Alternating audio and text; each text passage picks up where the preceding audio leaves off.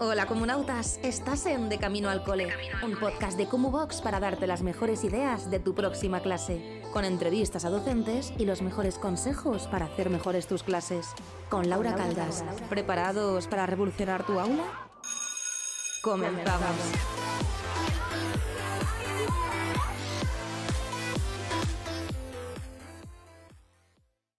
Bienvenidos y bienvenidas un día más al podcast de Cubox de Camino al Cole. Mi nombre es Laura y hoy es jueves y los jueves tenemos entrevista con diferentes personas que creo que pueden ayudarnos a reflexionar sobre el mundo de la educación y sobre todo en este caso lo que tengo son amigos de hace mucho tiempo que creo que gracias a esta reunión de podcast vamos a poder vernos en Madrid otra vez.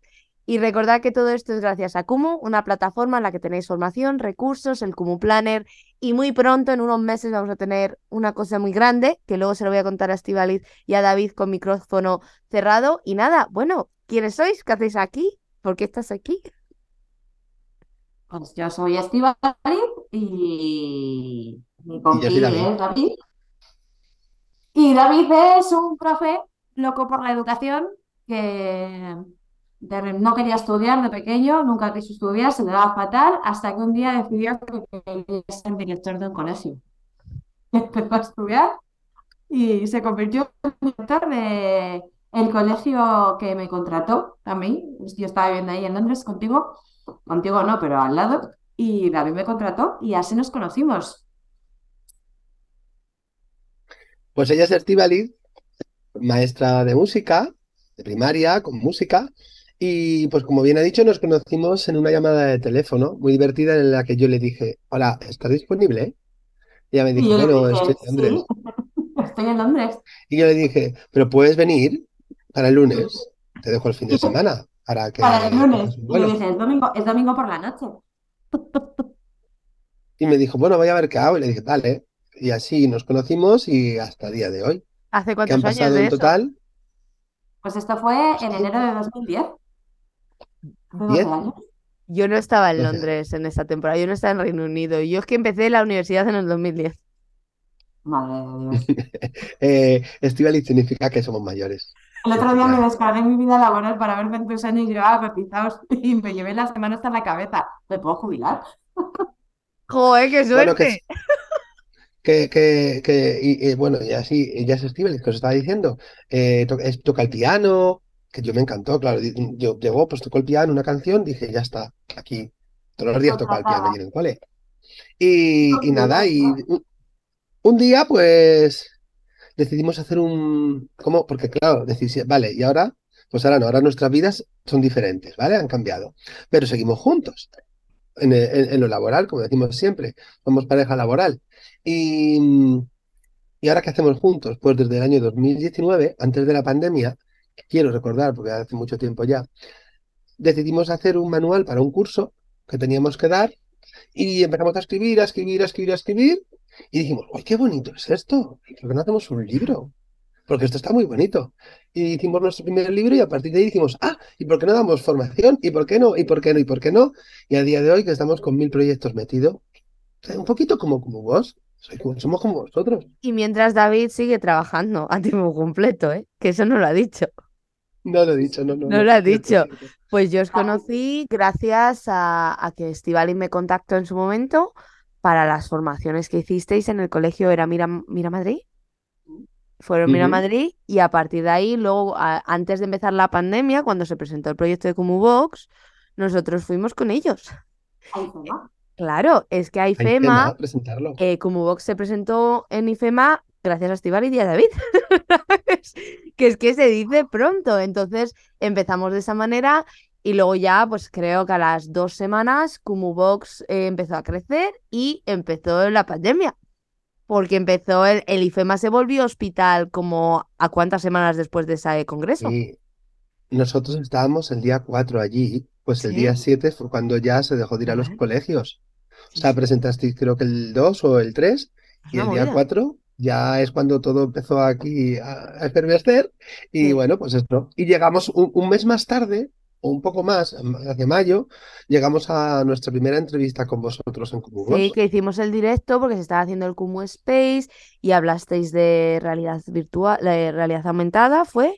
y realidad virtual, porque ahí descubrí yo lo de los lo presentamos en IFEMA a la vez que vuestro Box, nuestro primer libro, Recetas para Docentes. Está aquí. Sí, que tú tienes la primera eh, edición. Claro, es que esto es viejo. Es que esto es viejo ya, hija. Ya que queda monísimo con tapas duras. Pues a mí ya cuando vaya a Madrid estas navidades, porque es que estamos haciendo trampas, esto va a salir en enero, pero estamos en diciembre. Yo aún sigo en el cole, ¿sabes? Eh, pero esto se hace trampas. ¿En qué momento decidís eh, vamos a escribir o vamos a empezar a comunicar? Eh, ¿Porque veis alguna carencia? ¿Porque queréis que se desarrolle otro tipo de estrategias dentro del aula? ¿O es simplemente por el placer de vamos a hacerlo? Empezamos a escribir porque teníamos una formación y nosotros siempre somos partidarios de que las formaciones tienen que ser vivenciales, tienen que ser prácticas. El learn by doing, se tiene que aprender haciendo. Pero también somos conscientes de que tiene que haber una base teórica, científica, que respalde todo eso que estamos dando. Entonces empezamos a hacer un manual para una formación que nos habían pedido acerca de metodologías activas y empezamos a escribir y a plasmar en un papel todo lo que nosotros ya veníamos trabajando en el aula como docentes, eh, pues para que tuvieran una base teórica de todo lo que íbamos a dar en la formación. Y, es que lo que ha dicho David, ese manual se convirtió en 180 páginas. Entonces dijimos, pues esto hay que publicarlo. Pero las 180 páginas realmente habláis mucho de, cosas muy prácticas, ¿no? Que es realmente lo que, lo que necesitamos en muchas ocasiones, ¿no? Eh, perdona, David, ¿qué ibas a decir? Que soy muy pesada. No, no, no, iba a hacer un añadido. Es que yo sabes que hablo mucho. David no habla nada. Y voy a hacer un añadido porque es verdad que al final eh, disfrutábamos escribiendo. O sea, cuando empezamos a hacer el libro disfrutábamos porque además a los dos nos gusta mucho el diseño. Entonces, el hacer un libro diferente, bonito, con dibujos, era algo que disfrutábamos los dos haciéndolo. Mira lo que he hecho y mira lo que he puesto. curioso, porque nos encerraron a todos eh, a cuenta de la pandemia y nosotros justo mm, el libro, la presentación del libro fue el fin de semana de antes del encierro. Y ese libro no lo escribimos juntos físicamente, lo escribimos virtual, de manera virtual, porque yo vivo en País Vasco y David vive en Madrid. Entonces, eh, cuando entró la pandemia y empezó toda la ola de el tener que conectarnos eh, a través del ordenador y tener que hacer clases virtuales y tener que hacer eh, diseños compartidos, trabajos compartidos, David y yo estábamos ya súper acostumbrados a trabajar de manera online, de manera virtual pero que fue muy gracioso porque, de hecho, la primera entrevista yo no tenía este fondo, yo estaba allí en aquel lado. Tenías una sabana. Teníamos el croma detrás, yo tenía un store, pero además era como muy rudimentario, yo me apañé con un ordenador como podíamos, yo grababa a Estivali para parecer que estábamos en directo. Bueno, bueno, yo no tenía estaba en despacho y me sentaba en suelo y ponía el ordenador en una caja. Es que era un poco lo que teníamos que hacer, ¿no? Porque no estábamos como tampoco, y tú que te estabas mudando y todo, la casa nueva, que me acuerdo de la historia del gato y el jardín, que creo que luego creo que deberíamos contarla, no sé si se acuerda Estivaliz, pero luego la contamos al final del podcast. Pero eh, fue mucho, también la gente tenía mucha necesidad de aprender. ¿Cuál es la mayor pregunta que os llega a la hora de las formaciones o compartir por redes sociales? ¿Qué es lo que está la gente desesperada? ¿Ahora? ¿O antes? Las dos, antes y ahora. Antes, la gente quería rápidamente eh, poder solucionar, salir adelante ante la digitalización, porque estaban muy perdidos. Es que no había formación. Porque nunca se había preocupado nadie y tú hablabas con la gente y era como, pues no, yo sigo algo de siempre, pues para qué, tal. Es así. Y de repente se vieron envueltos en un, mm proyecto de digitalización hacia lo grande, intensivo e inmersivo. Y ahora, si te soy sincero, la gente es como que no sé si se ha adaptado o está cansada, pero ya lo que es nuevas metodologías tampoco hay muchas preguntas o la gente no busca tanto como en ese momento, porque también ha acabado un poco saturada las personas, yo creo. Están en un momento de... Y luego ahora se ha pedido otra vez muchas formaciones presenciales el contacto humano, ¿verdad? Que, fueron muchos, que han sido, han sido dos años que no lo hemos tenido. Pero que tampoco es malo seguir haciendo cosas online, que nosotros lo decimos siempre, porque al final, Polín, ¿a quién le apetece salir de tu trabajo, tener que desplazarte una hora para ir a un sitio? Que también es eh, cuesta. Entonces, bueno, esto te facilita poder llegar a casa, estar en pijama. Estivaliz el otro día le dijo unas profesores de un curso que hemos dado, les dijo, la semana que viene, esta semana que hemos tenido formación presencial, dice, ya conocéis mis piernas. Claro, es así. que me desplacé a Madrid, conoceréis mis piernas. Yo estoy en pijama en la parte de abajo y a mí eso me parece una forma maravillosa de trabajar. Y hay muchas veces que me gustaría trabajar desde casa en algunos aspectos y les estaba comentando antes de empezar el podcast que me gustaría reducir la jornada, pero por otro lado creo que si me quedo en casa no haría nada. Necesitaría a alguien. Yo trabajo desde casa porque ahora mismo trabajo en varios proyectos, trabajo para una ONG llevando proyectos educacionales de desarrollo, trabajo también en una consultora educativa que lleva ahora todos estos proyectos de digitalización del centro que nos están pidiendo desde las consejerías, pues eh, estoy llevando a cabo, tengo, llevo cuatro colegios actualmente y trabajo desde casa. Es muy cómodo, por un lado, pero por otro noto que me falta, bueno, cuando voy a Madrid estoy deseando ver a David y reunirme con él en persona, porque me falta el cariño, el contacto. Sí. A mí me encanta porque hay algo que no hemos perdido todavía y es que Steve sigue viviendo en la montaña, todavía le ha llegado la fibra pero todavía no la tiene. Sí, regulera. la estaba viendo hace un momento y decía, porque según un poco así una imagen más difusa, ¿no? Y decía, es como estar como un poco en los capítulos de las chicas de oro y la guerra de las galaxias en un momento de así de, de sí, sí, de personaje mítico Y yo estaba viendo y digo, yo aquí escuchándolo, pero realmente no estaba escuchando, estaba pensando, digo, ¿qué se parece? Pero yo no sé si me estará escuchando alguien de País Vasco, seguramente sí. Me han llegado a decir este fin de semana que me parezco a Marijaya. Ahí lo dejo. Y no sé quién es Marijaya. Vasco va a entender quién es Marijaya. Marijaya es el, icono de las fiestas de Bilbao. Que tiene las manos así para arriba y da Da vueltas. Yo creo que deberías pasarte el resto del podcast dando vueltas para quien te vea en vídeo que sea así. Yo lo veo, yo lo veo. A mí me gusta que hagas esas cosas. Hacía mucho que no, que no ¿Os acordáis lo de que, había que bailar en Kumu?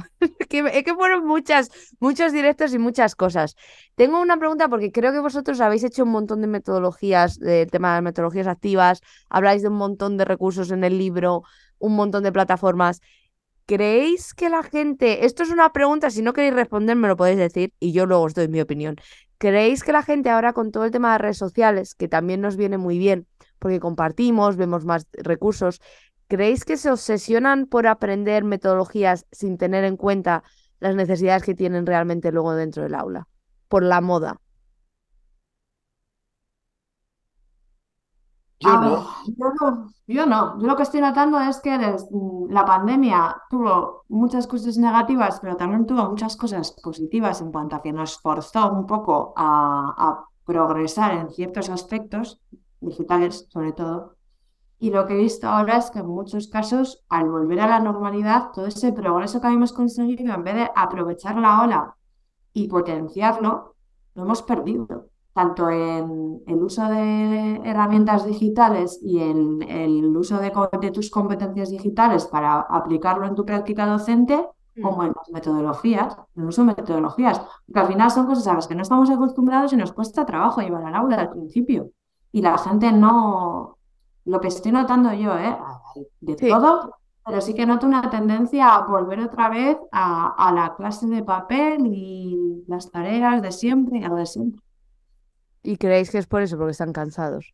Sí, yo creo que sí. ¿Cómo era, cómo era tu pregunta, Laura? es que David me ha dicho antes del podcast, si son muy largas, me aburro. no me entero. no, has dicho... Que si la gente crees que da formación en metodologías activas y utiliza las metodologías activas porque está de moda, más que porque atienda directamente a las necesidades de sus alumnos. No activas, sino en general. Cosas de general. Ah. ABJ, ave, es que hay muchos aves, pero porque no me entero ni de la mitad. ABC, es que hay tantas cosas que a mí no me da, a eso me refiero, en, en general. Yo creo que, yo creo que no, yo creo que no, que no se meten a dar porque sí, pero que tampoco están pendientes de los alumnos. Quiero decir, de lo que requieren en su día a día. Es como vamos a hacer, vamos a probar, y el, problema más es que la gente no, profundiza, eh, toquetea muchas cosas y dice, no funciona, esto nada. Uh, muy complicado, mucho trabajo. Uf, porque somos muy, de hacer cosas así rápido y yo soy partidario de una cosa, pero esto yo a nivel personal creo que hay que medir y en la docencia nos falta ser conscientes de que si no medimos no podemos evaluar. Y no, muchas veces lo que, no, lo que no medimos o evaluamos es nuestra función como docentes. Claro, que al final la gente, perdona que tengo gato, y estoy viendo David, vais a ver que sale humo, pero no está fumando, es el humidificador. ha salido, ha salido hace un segundo por delante, luego te enseño la parte del vídeo. Es que si no veis el vídeo, os estáis perdiendo toda una fiesta. a, David le sale por delante. ¿eh? Míralo, míralo, ¿ves? Parece que se ha puesto... no sabemos si no sabemos si está cogiendo por juegos o de repente se, va a cambiar de ropa y va a aparecer con otro. Lluvia de estrellas de esta. Me ha gustado lo que ha dicho David de que la gente se cansa y va cambiando. Cuando aprendemos una metodología nueva o empezamos a aplicarla, ¿cuál es el mayor consejo que le podéis dar a alguien? Que mida, que evalúe, que evalúe el efecto que tienen los alumnos, que evalúe el resultado que han tenido los alumnos antes y después de llevarlo a cabo y que se evalúe a sí mismo como docente para ver si realmente la metodología ha sido efectiva. Es que hablamos mucho de evaluar al alumnado, pero a nosotros mismos no nos evaluamos lo pues suficiente. claro, de hecho, la función docente es, la única, es el único trabajo que no tiene objetivos. En todas las empresas se plantean objetivos. Y luego se miden los objetivos, ver si al final de, año has cumplido los objetivos que te hayas propuesto. Eso es y, como, y yo creo que, cuando aprenden, sí. cuando aprenden una metodología, muchas veces parece que, ya la sabes. Nosotros tenemos, además del libro que ya has mostrado, pues uno de aprendizaje cooperativo.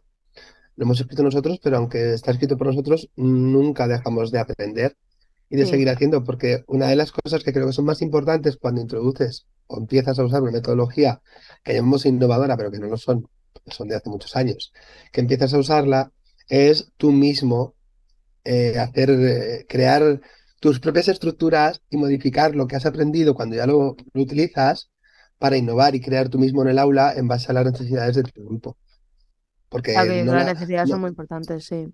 No es coger un libro y aplicarlo, es llegar a tu aula y decir, y esto, y si lo modifico, y si le doy una vueltecita de tuerca. Eso es muy bueno. No, hay, no hay dos alumnos iguales, no hay dos grupos iguales. Sí, que eso creo que se, olvida mucho, porque yo una de las más preguntas, las preguntas lo típico, ¿y esto me va a funcionar? Digo, pues no lo sé, hija, pues no sé, porque es que yo en tu clase no estoy. Claro, yo he sido toda la vida profesora de música, y como profesora de música podía llegar a tener, ¿cuántos grupos se podía llegar a tener? Claro. 15, 16 clases distintas. Y a lo mejor de, pues en, el cole de David, cuando trabajaba con David, teníamos líneas 7 en algunos, en algunos cursos. yo daba las 7 clases, de, imagínate dar siete clases de segundo de primaria de música, las siete clases iguales. Y no daba dos clases iguales, aunque fueran de segundo de primaria, porque cada grupo me pedía unas cosas. Y lo que yo llevaba programado era lo que yo llevaba en programación, pero luego de lo que llevaba a lo que daba, variaba mucho. El contenido se daba igualmente, pero la manera de darlo era muy diferente de unas clases a otras. Me encanta que hayas dicho eso, porque creo que, que no se valora la profesión del docente porque la gente se piensa que es eso, ¿no? Que programas una cosa y lo das 30 veces igual y todos los años y ya de un año para otro ya tienes todo preparado. Y es algo que, por ejemplo, en mi centro en Reino Unido se habla mucho de la adaptación, de la diferenciación, lo llamamos, que sería la, no sé cómo se dice en español. Eh, diferenciación tiene sentido, pero creo que se llama nivelar o diferentes niveles, multinivel. Sí, el multinivel, eh, sí, sí. Sí, no sé cómo se llama exactamente. Y se habla mucho de ello y creo que no se ha aplicado suficiente. Y también lo entiendo que es mucho trabajo y que la gente puede llegar a agobiarse con todo eso, pero es que es esencial que las adaptaciones se hagan para que el aprendizaje sea significativo e incluso dentro de un grupo, aunque seas tutor de primaria, tienes que cambiar un montón de cosas. Ya no solo las adaptaciones que te puedas plantear en función del grupo que tengas una vez que ya le conoces. Para mí es fundamental el que un, un docente tenga un plan A, un plan B y un plan C. Porque es que en clase Estás en una clase y te puede pasar cualquier cosa, a lo mejor una actividad que tienes planteada y que con un grupo te ha funcionado súper bien, llegas al grupo siguiente y no lo entienden. Para nada, sí, sí, sí. Y no les motiva y no les gusta la actividad y te toca improvisar y te toca dar el mismo contenido de una manera completamente diferente a la que traes planteada. Porque lo que, el objetivo principal es que les llegue el contenido y que te entiendan lo que les estás queriendo decir.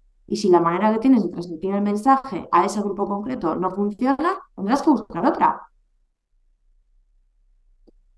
Y cuando se habla muchas veces de, reutilizar o de, dices, bueno, pues voy a estar muchos años aquí, pues voy a guardar cosas, voy a reutilizar y me vale para el año que viene, me vale, que al final luego buscamos siempre otro recurso. Pero es verdad que nos valen cosas, pero siempre hay que adaptarlas y volverlas a redactar. Y yo primero siempre digo por mí mismo, porque si no, qué aburrido sería mi trabajo si todos los años hiciese lo mismo. Yo cuando veo a alguien que trabaja en, hace trabajo en cadena, digo, yo no podría, no sería capaz. Y no quiero que la educación se convierta en, un, en una fábrica de trabajo en cadena en la que todos los años tenga unos papeles de hace 10 y saque y lo mismo y lo mismo y lo mismo. No, quiero eso. Al final es un poco eso, porque los libros de texto no dejan de ser un trabajo en cadena. Y si nos aferramos al libro de texto, nos convertimos en cadenas de producción. Totalmente, lo decía, lo decía Chema el otro día cuando hacía la entrevista, que es la persona que os ha dejado eh, la, pregunta si quieren, quieren escuchar otro podcast, y, decía que el que no tiene libro de texto se queja de que no tiene libro de texto, y el que tiene libro de texto se queja de que, que no lo tiene. Bueno, no sé si lo he dicho bien, porque yo es muy tarde y no sé hablar, pero me refiero que hay que encontrar ese balance, ese balance que te permita adaptar y sobre todo el equipo directivo que también te esa, esa flexibilidad. Tú, David, que has sido eh, director de colegio, ¿hasta qué punto dejabas la creatividad y la flexibilidad de cada docente en su aula? pues yo creo que bastante. Yo tengo una cosa que es que a mí venía alguien y me decía, quiero hacer, me gustaría, vamos a hacerlo. Mm. Yo esa ha sido mi pretensión siempre, es decir, había gente muy particular que llegaba y que estaba como profe que empezaba nuevo y que muchas veces, ¿y este por qué? Digo, no sé, algo tiene. Sí. Y, no sabía ni por dónde coger y desarrollaba un proyecto maravilloso.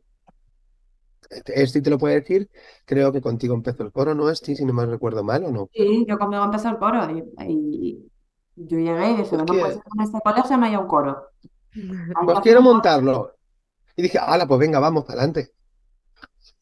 Sí, no, en ese sentido, y yo que he formado parte de su equipo directivo, vamos, en las reuniones de equipo siempre. Proyecto, el de agua de coco. Pues venga, para adelante, vamos. Que hay que ir con los niños a donde cantar. Pues venga. Que hay que ir a Valencia. Pues venga, donde fuese. ¿Y qué recomendáis a una persona que se sienta que no está apoyada por el equipo directivo y que ve, oye, que esto no está funcionando en mi clase, yo necesito dejar de usar el libro o necesito comprar más cartulinas para hacer y le digan, no, tú tienes que seguir el libro porque la editorial nos ha regalado tres pizarras digitales y nos hemos gastado mucho dinero y hay que utilizarlo. Y los padres si no se quejan. Yo también he vivido esa situación, ¿eh? porque trabajo en varios centros. Y he vivido eh, un extremo y he vivido el otro. Y al final hay una cosa que se llama libertad de cátedra. Y la libertad de cátedra existe, está ahí y, tienes todo el derecho a, a, llevarla a tu aula. Y lo que pasa dentro de tu aula es que te tienes que adaptar sí o sí. Y el libro, a ver, yo entiendo que el libro, pues como guía para una persona que acaba de empezar, que ha salido de la carrera, que muchas veces cuando sales de la universidad sabes menos de lo que sabías antes de entrar, porque sales perdidísima. El primer día que te encuentras dentro de un aula dices, Dios mío, que estaba haciendo cuatro años en la universidad, o cinco, o los que hay que estar. Y, y, el libro de texto te puede venir bien o, como guía, ¿no? Como manual pero nunca vas a poder seguir el libro de texto al 100%. Si quieres ejercer bien tu profesión, 100%. nunca vas a poder. Muy bien. 100% el libro de texto. Por mucho que te digan que es que te regalan las pulseras digitales. Si quieres ejercer bien tu, profesión y así no tienes que defender delante de una familia de vende, te explique, pues es que esta página no la has dado. Bueno, es que no he dado esta página porque he tenido que atender esta necesidad que tenía tu hijo. tu hijo. Y la flexibilidad es súper importante. Perdón, David. Es que lo dice muy bien esta mujer. Muy bien. El tema es que no tendríamos que llegar a que un padre viniese y te dijese, ¿por qué no haga usted esta página? Porque no tendrías por qué tener, tendrían que tener la suficiente confianza para saber que si tú no la has dado, no es porque has estado sentado mirando las horas pasar, sino porque has hecho otra cosa que tenía en un momento dado más valor, incluso no has hecho nada. Nada es hacer cosas también. Es decir, el, llegar y... ¿Cuándo fue? Yo ha sido esta semana. Ah, sí, hubo un problema y dije, pues, ah, ¿sacamos matemáticas? Dije, no, no sacamos matemáticas, vamos a hablar. Y a mí hay, una, filosofía de aprendizaje, de enseñanza, que me gusta mucho, que es de, de una profesora que se llama Lourdes Suménez, que también ha sido ganadora de la Luca y nominada. Bueno, la, la verdad es que si tienes la oportunidad de entrevistarla, entrevístala porque ¿Qué, ¿Qué, te crees que estoy haciendo para apuntar? Apúntate, apúntate. Además tiene un libro, es maravillosa. Y ella siempre dice que su manera de educar es eh, el aprendizaje para la vida y el prepararles para la vida. Entonces, eh, si hay un día, lo que dice veces, un día que no hay que dar el libro de texto porque tenemos que hacer un proyecto en clase porque ha surgido una necesidad dentro del aula o una inquietud, se hace, porque lo que les tenemos es que preparar para cuando salgan a la calle. Claro que trabajamos con un factor humano increíble. Lo hablábamos también en el podcast de. Es que, claro, ya, ya llevamos muchos. No sé si conocéis a las muchachas de Educando con Sexto Sentido y hablábamos un poco de una situación similar. Pues, por ejemplo, la, educación sexual está constantemente, eh, están constantemente aprendiendo. Y me pasó hace relativamente poco, pues que tengo un niño trans en clase y, y yo tuve que parar una clase. Tuve que parar una clase porque se tenía que hablar de ese tema y en ese momento no, hice cómo se hacía el presente eh, continuo de no sé qué verbo, pues porque se tiene que parar eso y que la gente realmente y que es cosas que estoy segura que pasan, que haya personas en el mundo de educación que no se dediquen a hacer eso y que no paren una clase para hablar y para reflexionar y para eh, sobre todo tener un momento de aprendizaje esencial, es lo que más miedo me da. Yo no creo que haya profesores que no paren una clase ante una Yo creo que sí, porque lo he visto en el centro.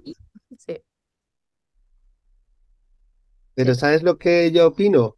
¿Qué opinas? Que ahí falta una vuelta de rosca en la formación que recibimos los docentes en la universidad. Porque muchas veces esa parte humana no se trabaja, no te enseñan a trabajarla y no todo el mundo sabe hacerlo intrínsecamente y le sale. Y yo me he encontrado con muchos docentes, por ejemplo, a la hora de tener que hacer grupos o identificar a su alumnado, no saben. Tú dices, vamos a hacer una actividad y vamos a ver cómo se relacionan para buscar el liderazgo, a ver quién le cuesta. Es que yo no sé hacer eso. ¿Y cómo sé quién es? ¿Y cómo? No saben. Pero porque, no lo saben porque no se lo han enseñado, porque no quieran. Y muchos a lo mejor les cuesta enfrentarse a esas situaciones porque no saben cómo abordarlas. Y también la presión de la administración porque tienes que terminar, tienes que hacer el temario. claro, ¿cómo voy a parar yo una clase si tengo que hacer el temario, si es que me falta, si es que no sé qué? Y decía el ejemplo Estivalis porque, claro, ese, ese ejemplo y esa situación se había dado en dos o tres clases anteriormente y no se había hablado. Se dice, cállate, no se habla de esto y punto. Entonces, sí, sí que se identifica y dicen, no, vamos a callarnos, porque claro, el niño cambió el nombre. ¿Y por qué te llamas así ahora? ¿Y qué pasa? Y que no sé qué, y por qué, no sé. Y, claro, ahí es cuando empezó, para mí fue el mejor ejemplo hace poco, pero mm, pues no sé si me ha dado alguna situación. Estábamos hablando de la Navidad hace dos días.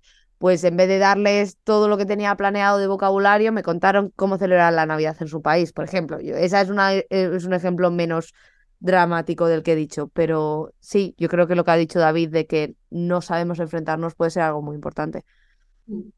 A ver, luego tenemos que ser conscientes de que tenemos una evaluación continua y de que los contenidos se dan, para eso existen las etapas, los contenidos se dan al sexto. Y es que se da todos los años lo mismo y un poco más. Te quiero decir que si un día te quedas sin dar pues un contenido concreto porque no te ha dado tiempo y ahí lo van a volver a dar. O sea, que creo que es mucho más importante que desarrollen un sentido crítico y, que sepan pensar por sí mismos las cosas y sean capaces de reflexionar ante cualquier situación que se les plantee antes que que sepan hacer, sí, pues si me va antes de P o de B o N o, ¿sabes?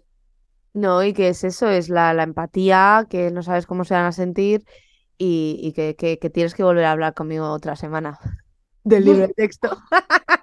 y David se puede poner de fondo con el humificador. A mí me gustaría.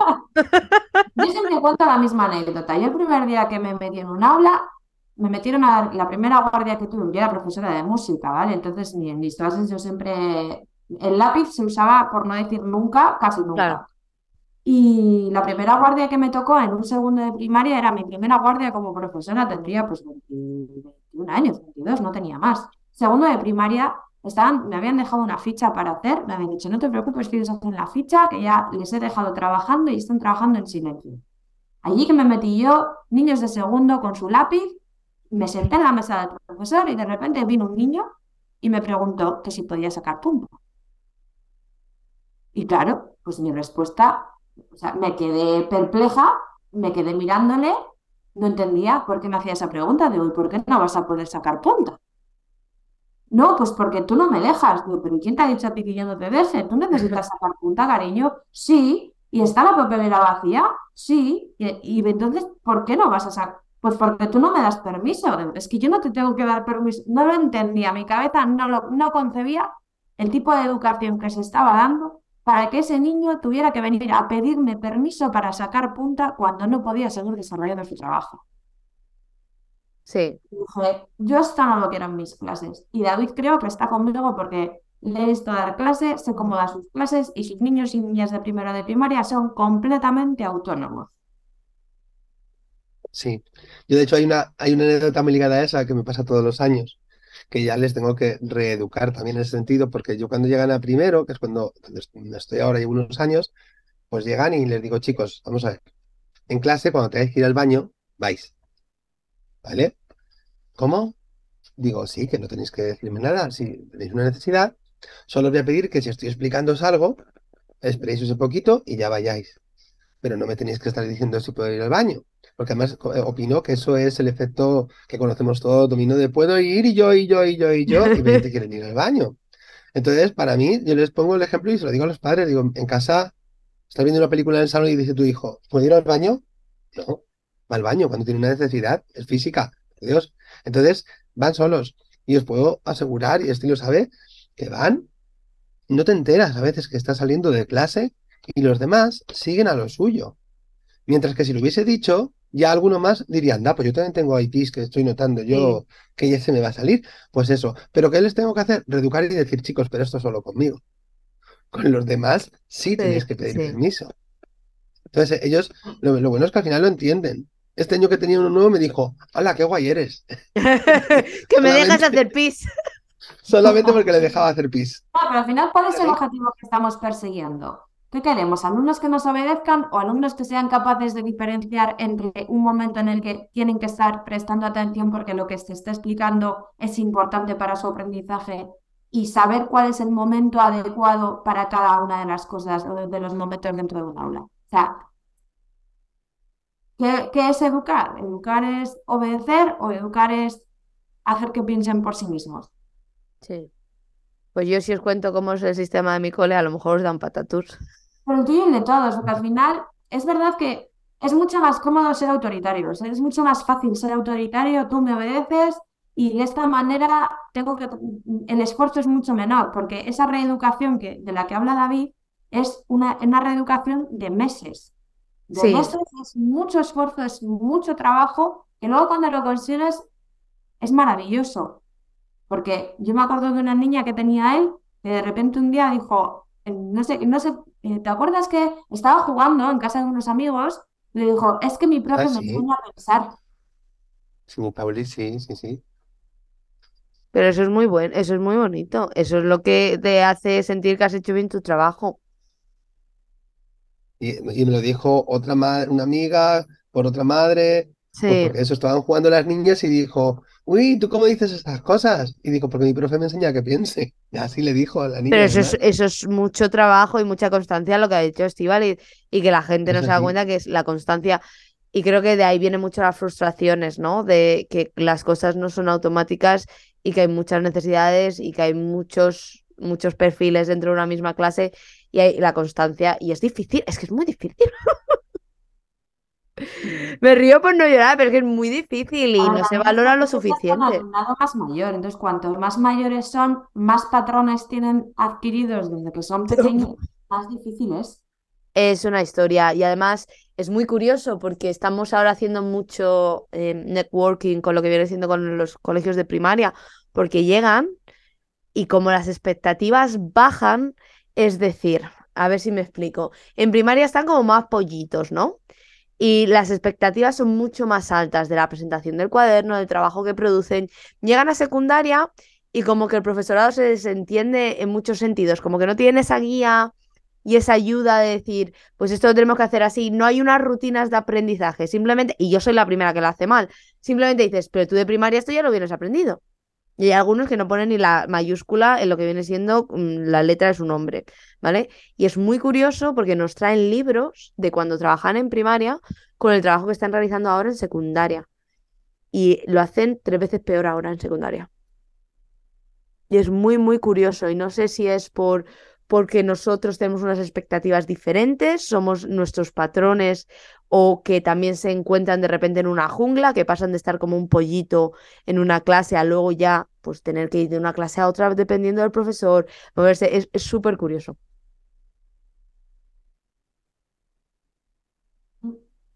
No, eh, eh, no les ha gustado. Os voy a hacer ahora la pregunta de Chema, porque es que parece que no, pero llevamos ya más de media hora, ¿eh? Parece que no, pero llevamos más de media A ver, hora. Chema Lázaro, que nos pregunta, venga. Necesitamos hacer otra vez, porque creo que el tema del libro de texto y todo lo que habéis estado reflexionando me ha encantado que lo sepáis, pero muchísimo, muchísimo, muchísimo. Pues Chema. Uy, uy. David me está- Hoy David me está dejando hablar más de lo normal. sí, hoy está calladito, ¿eh? Yo creo que son los, mira, los, los humos esos del, de, la banda que le vienen. Son los humos de la banda una- que le tienen tranquilo. Yo te voy a decir una cosa. Dime. Es que esta semana está siendo muy dura. Eso dije a el otro día. Todos los días tengo otra cosa más por la tarde. O dos, o Lo tres. siento. No, si no pasa nada. Pero que llega eh, el momento que digo, por favor, no, no sé ni dónde, o sea, no, no, no querría enseñaros mi casa ahora mismo. Ya, y, y cenar, es que no tengo ni leche ya para desayunar. Pero bueno, en fin, a lo que iba. Luego Eh, te vas ahora, 24 horas. ahora me voy, ahora me tengo que ir, es que me- encima ahora me voy. Bueno, hablando de libros de texto, Sí. tenemos mucho que hablar y mucho, mucho. eh, además, nosotros, yo he estado nueve editoriales Eh, bueno, diferentes. pues volvemos ya. Si queréis uno por separado, si no queréis. eh, No, si si tenemos los dos muchas cosas en común, porque hemos juntos, hablado, sí, eh, sí. pero por favor. Porque hay cosas súper interesantes y yo me he peleado con algunas editoriales, pero muchísimo. Muchísimo, Bueno, pues no digan nada porque eh, en enero volvemos. Y os estáis riendo, pero os voy a mandar el calendario otra vez. O cuando nos veamos en Madrid, me llevo el micro y ya está. Ah, bueno. Claro. Que también es muy buena opción. Pues la pregunta de Chema, que ya os la sabéis, porque es que es una pregunta muy intensa, ¿vale? Hemos hecho un poco de trampa. La pregunta es, ¿qué crees que tiene en común las metodologías activas con la educación más tradicional?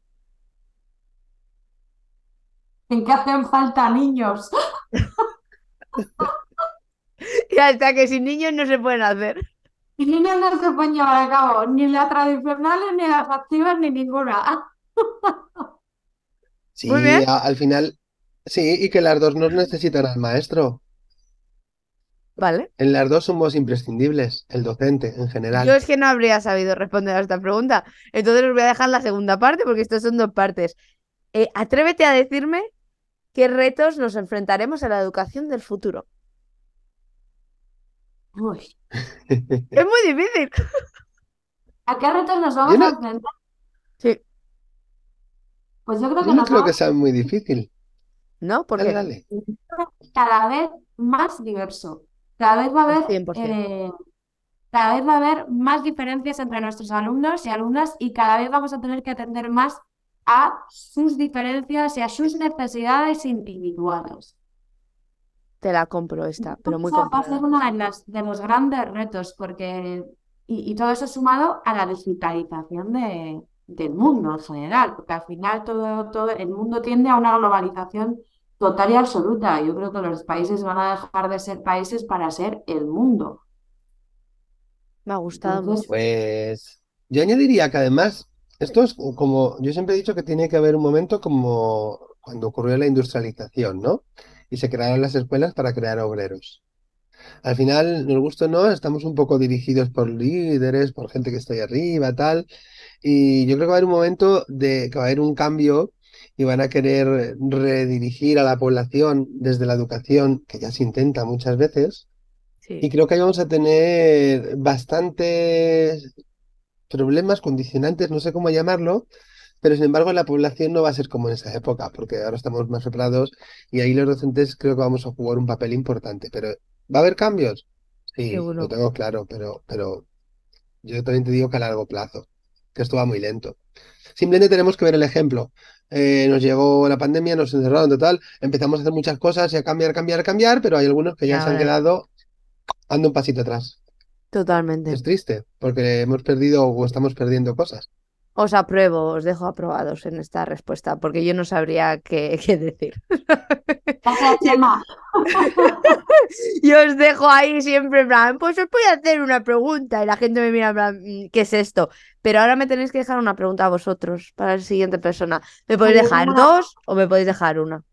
Vale, yo tengo una. Si tuviéramos la opción de tener una segunda vida, si tuviéramos de tener una segunda vida, ¿a qué otro oficio te dedicarías? Que no sea el que tienes actualmente. Una cosa en Reino Unido que está muy bien es que puedes hacer eso casi siempre. En tengo un montón de compañeros que han dejado la educación, eh, se han metido en medicina, se han metido en enfermería, en dentista. Creo que en España están como un poquito más limitados. Por eso. Porque yo Eso lo de enfermería lo tengo ahí como bien metido. Me ha gustado mucho esta pregunta. Yo sería crítico culinario. Esto es otro. Yo creo que debería ser influencer de rizos. Ay, yo me encantaría ser arquitecto. Dando estrellas, Michelin. Pensaba que ibas a decir también influencer de rizos, David. Digo, no te pega. No, pues rizos tengo y muchos. ¿Qué ¿A que sería sí, eso? O Estichu? sería cuida- cuidadora de pingüinos en Faunia. También me gustaría mucho. Sí, algo de eso de estaría muy bien. ¿Tú nos quieres dejar una pregunta, David, o se la dejamos solo a Estivaliz? Yo si quieres te dejo otra. Vale, Si tienes déjamela. ahí en la recámara, por si acaso. No, les pienso hacer las dos. Las dos. Qué pena no saber quién viene. No, porque, a ver, tengo el calendario aquí, espera. Tengo el Es una pena. Por si acaso es algún conocido. No, pero no, no, no. Tú no puedes hacer la pregunta sabiendo quién es. Ah, vale, pues no la te lo digo. Y luego Laura que te diga quién es. Vale. No lo voy a decir. Pues es una pregunta un poco así, digo, le voy a, le voy a lanzar al siguiente invitado que nos defina a su alumno ideal. Vale. Para mí sería alguien activo. Yo necesito esa, como alguien que estuviese, que, que, que se le importase lo que dijese. Me da igual no como ser porte, pero en plan que, que se acuerde de algo de lo que he dicho al final del día. Ay, pues a mí me encantan, a mí me encantan los alumnos que son como viejitos. Claro, pero es que los tuyos son muy pequeñitos. Me encantan. Yo me acuerdo de un niño que tenía en primera de primaria que le dijo a otro que le encantaba Michael Jackson al otro y le dijo que se había muerto porque se había tomado muchas pastillas y vino el niño llorando, profe, este niño que me ha dicho este alumno y vino Iván y dijo, creo que estoy en lo cierto, profe. Michael Jackson tomó tantas pastillas que se murió. Qué lástima lo que escucharán. Y es que me encanta, me encantan. Pues muy bien, me han gustado muchas. Y ahora me tenéis que dejar un reco- una recomendación. Ha dicho que vale cualquier cosa, ¿no? Cualquier cosa, me han recomendado de todo. Sí. Sí. Pero puede ser algo nuestro. Sí, claro, y me han recomendado también esta salsa barbacoa, así que... que me han recomendado todo.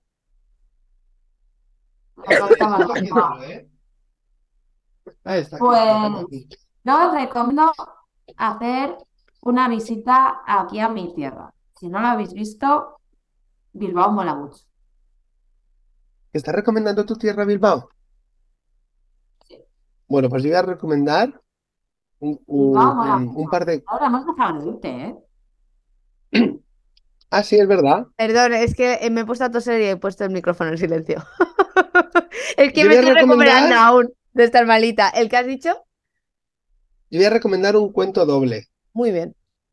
¿Vale? Es uno de los libros en los que Estíbaliz y yo hemos hecho la parte de edición y que me gusta recomendarlo porque como estamos hablando de educación, nuestros libros siempre son educativos, pero este está escrito por niños. Entonces, Oh, como está escrito por niños, creo que tiene un sentido especial. No sé si se verá. Uno los es pájaros de, viaje de viaje, sí se ve. y por detrás, cuando le damos la vuelta, es una Oh. historia de Parapata. Entonces, este libro que tiene do- dos cuentos hechos por niños, pues la verdad es que es algo que es un proyecto que para Estíbaliz y para mí fue muy bonito, ha sido muy bonito, que tenemos ahí y que cuando es además escrito por niños, creo que es interesante y sobre todo para los profes, porque además los dos tienen temáticas muy divertidas. Uno más eh, creativo, aventurero, mientras que la, la otra autora, Martina, que es la autora, y Mario, que es el autor, Mario es una historia de Parapata, y Martina cuenta los pájaros de viaje, pues que es un tema importante para llevar al aula, como puede ser la necesidad en, en el tercer mundo, Sí. de, de dónde pueden obtener la comida y quién les puede ayudar y cómo surge de ahí una pequeña aventura o una travesía de unos pájaros. Y está en oferta además en Amazon ahora. Pero no, no de todo. Lo que pasa es que esto sale en enero, así que hasta que salga a lo mejor ya no te lo Sigue, sigue, sigue, sigue, sigue, sigue, sigue en enero. Eso en sí se han podido gastar. Claro, es que ya la cuesta de enero, pero no, les, eh, vamos a dejar vuestras redes sociales, luego me decís cuál queréis de todas, y, y a partir de ahí, pues pueden acceder y haceros todas las preguntas del mundo. Que la última vez que salisteis en Cubox, os dimos mucho trabajo. Sí, sí, sí. A mí nunca se olvidará. macho. Joder. Lo iba, lo iba a contar antes porque fue, os acordáis que estábamos en plena pandemia. Sí, estábamos diciendo aquí con. Pues yo me acuerdo porque, eh, claro, la gente empezó a pedir nuestro libro. De aquella manera como lo vendíamos por WhatsApp, por Bizu, de como y es que podíamos. además hubo mucha gente porque la gente estaba muy perdida en casa y muy aburrida. Es que eran 3.000, 4.000 personas en directo. Ya no tenemos eso porque la gente tiene una vida. Pero es que en su momento. fue una locura. Nosotros el año de la pandemia y el siguiente hemos sido bestseller. Es que es una locura absoluta, ¿eh? Pero yo recuerdo con mascarilla, tapa por todos los lados, de esto que salías como diciendo yo no toco nada, que, que está el virus este, tal. Recuerdo tener que ir a, porque yo cogía los libros aquí cerca de casa, la imprenta teníamos aquí, y iba a correos a llevarlos yo, Claro. y llevaba 200, 200 libros cada vez que iba. Que ya vuelves pesado. 200. Y el problema era que cada libro son casi un kilo, 200 Claro. kilos en libros. Yo llegaba que me quería morir allá correos cuando llegaba, entre la mascarilla, el calor, las bolsas, eh, no controla. Que si este es de Canarias o Baleares, ¿a qué pueblo va? ¿Más de 50.000 habitantes? ¿Menos de 50.000? Yo qué sé, si hay más de 50.000 habitantes. Para un precio. Bueno, fue una locura. Y todo eso fue gracias a, a ese encuentro que tuvimos con Y vosotros. la pandemia también se, se juntaron ahí dos factores. Yo creo que, que sí. Fue, fue- vuestro libro salió por ahí y nosotros salimos por las jornadas.